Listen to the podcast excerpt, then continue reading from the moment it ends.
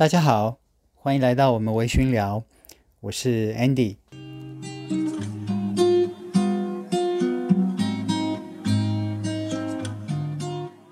呃，今天是我们第三集的节目。呃，前面两集我们花了一点时间介绍一下这个频道的特性，跟当时设定的目标是什么。那今天第三集，我们稍微回到我们的主题设定的那个表象意识里面去谈一件事情，就是喝酒。那因为这个是我们自己的频道，所以我想就以我自己的喜好作为出发点来谈喝酒这件事情。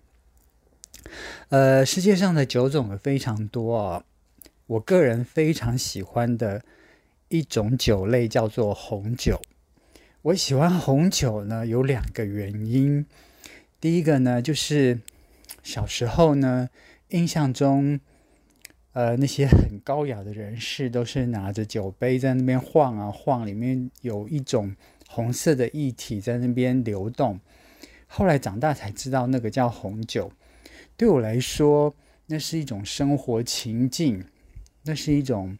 呃，层次上提升所带来的自我期许，所以我觉得长大之后，当我可以为自己的人生、为我的生活做一些决定的时候，当我自己觉得我的格调可以再提高的时候，我是说我自己啊，不是说别的酒不好。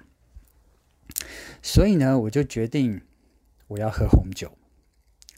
那再来呢，说实话啊，喝酒不管你喝什么酒。喝到肚子里都是毒药，所以呢，你真的要喝，就是要喝一点对于身体有帮助的。那因为我曾经学过很长时间的养生学，那所有的养生的老师都说一件事情：，呃，东方人没事不要碰太多麦类的东西，有可能引发过敏。其中呢，包含了。高粱酒包含了 whisky，都是属于这些大麦啊，或者是高粱类的，都有一些过敏源在里面。那我把它听进去了，那我就想说，还有什么可以喝？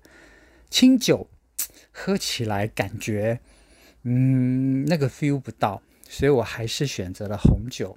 因为事实上证明，红酒里面有非常多的红酒多酚跟白藜芦醇。这两个成分对于抗老，还有提升我们的免疫力，再来就是让心脏血管疾病的好发可以降低，是非常好的成分。我就紧抓着这两个东西不放，告诉我喝红酒是好事。那既然红酒喝下去是好事呢，你就开始要做选择了啊！市面上很多，包括很多酒，你要怎么选择呢？第一件事情。你一定要选择的东西叫做有机，就是有机来源的这个红酒，它是有有机标章的。那呃，各位都知道，很多好的酒其实都来自于欧洲，欧洲的部分就很容易认了，就是一个小绿叶，它就是有机农产品的认证。那至于说我是澳洲或其他或甚至 USDA 的这些标准，你们看认证就可以知道。去做选择，为什么要选择有机？因为非常多，应该是所有的果类啊，包括甚至豆类，甚至坚果类，他们在呃要摘取、要收成之前，其实如果不是有机标准的话，都会先下一种药，叫做落叶剂。这个落叶剂呢，可以让不该跟果实去争取营养的这些叶子瞬间消失之后，营养都会被果实吸收。这个意思就是说，果实会长得肥美，卖相好。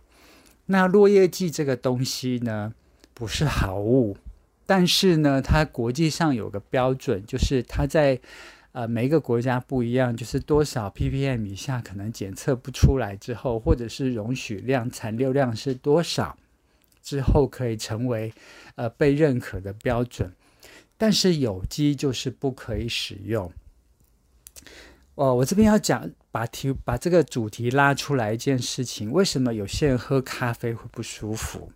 理论上喝咖啡是没有事的，如果你喝的是好咖啡，这个也跟落叶季有关，因为在成长的过程，你要收成之前，你撒了农药，里面残留的太多，之后都会流到这个东西里面，最后会会被我们人类吃下去。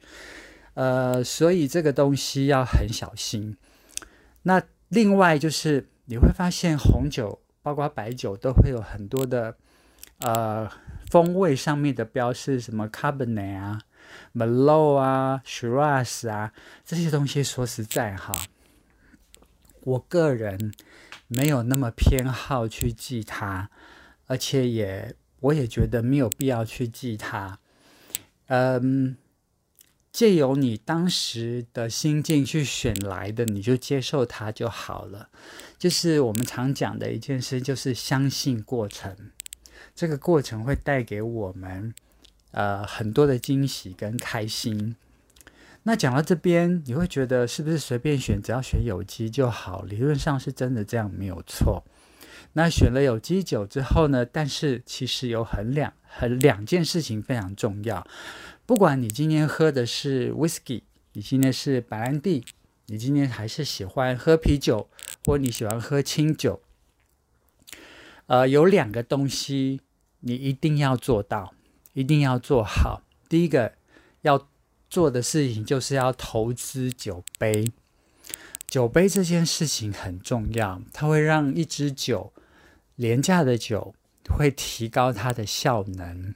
提高效能好像怪怪的，提高它的口感，提高它的适口性，提高它的价值。然后，如果这支酒它是非常珍奇的酒，会让它，比如说原本一瓶一万块、两万块，突然飙升到可能更高。even 是啤酒也是，或者是 whisky、白兰地都是。你喜欢喝什么酒？请你一定要投资一个好的酒杯，可以给自己喝，或者是你习惯有跟你一起饮用的人，你也要为他投资一支酒杯。这个酒杯会让整个感觉都不一样。然后再来就是，呃，其他酒可能比较没有这个问题，红酒比较有，就是开瓶器一定要投资。呃，我不建议各位去投资那个电动开瓶器，那个就程度上就 low 掉了。你可以投资一支好一点的开瓶器，千万不要没事拿那个酒商送你的那个一支三十九块的开瓶器来开酒给自己喝，或给给你的朋友喝，那个感觉就 low 掉了，一点价值都没有，而且。你在这些细节上投资，其实就是一种仪式感。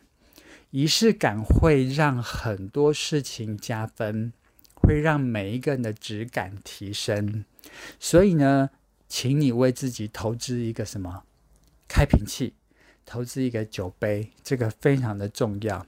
然后再来哦，我也常常跟很多人朋友在聊，到底。酒配什么食物是有固定的吗？比如说，有人会说，呃，气食要配红酒，吃鱼肉要配白酒，然后可能要冰到几度才最适口。呃，我想说的事情哈，你爽就好了，真的。你跟我的味蕾，跟我们长期习惯吃什么的养成过程都不一样。那些大厨、那些侍酒师、那些所谓的呃很厉害的达人们，他们的过程跟我们不一样，没有必要跟着别人走，不需要追着别人跑。所以这边顺便跟各位讲一件事情：没事不用去追那种很昂贵、很限量、很特殊的酒，去追那种一两万一瓶的。哎，说实话，我也喝过，最后喝完就是这样，你不会觉得特别如何。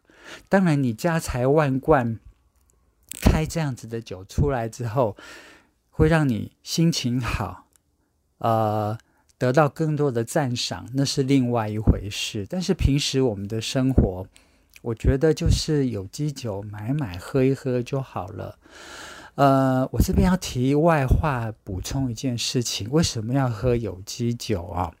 如果还有可能的话，你各位不要用外，不要买外面的酒。